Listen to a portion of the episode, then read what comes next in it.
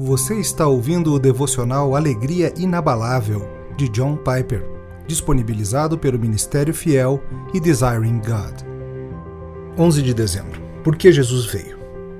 Visto, pois, que os filhos têm participação comum de carne e sangue, destes também ele igualmente participou, para que por sua morte destruísse aquele que tem o poder da morte, a saber, o diabo, e livrasse todos que, pelo pavor da morte, estavam sujeitos à escravidão por toda a vida. Hebreus 2, 14 e 15.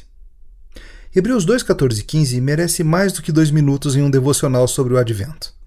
Esses versículos ligam o início e o fim da vida terrena de Jesus. Eles deixam claro por que Jesus veio. Eles seriam ótimos para serem usados com um amigo ou familiar incrédulo para guiá-los passo a passo em sua visão cristã do Natal.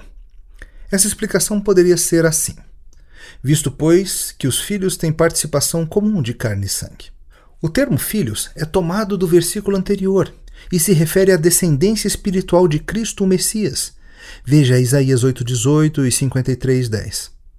Estes são também os filhos de Deus. Em outras palavras, ao enviar Cristo, Deus tem em vista especialmente a salvação dos seus filhos.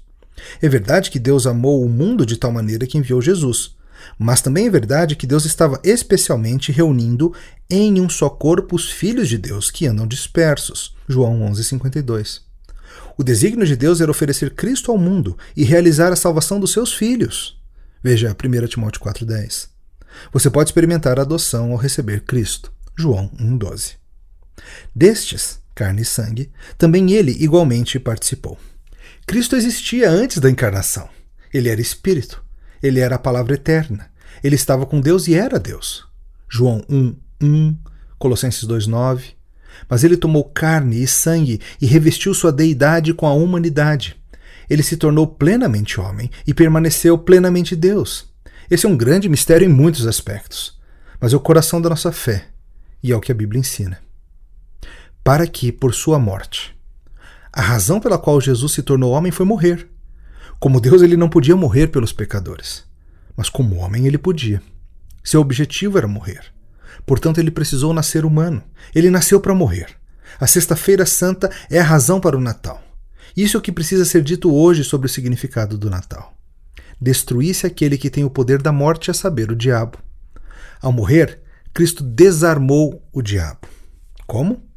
Ao cobrir todo o nosso pecado. Isso significa que Satanás não tem motivos legítimos para nos acusar diante de Deus. Quem intentará acusação contra os eleitos de Deus é Deus quem os justifica. Romanos 8,33. Sobre que fundamento ele justifica? Por meio do sangue de Jesus. Romanos 5,9. A arma definitiva de Satanás contra nós é o nosso próprio pecado. Se a morte de Jesus remove o pecado, a principal arma do diabo é tirada de sua mão. Ele não pode pleitear a nossa pena de morte, porque o juiz nos absolveu através da morte do seu filho.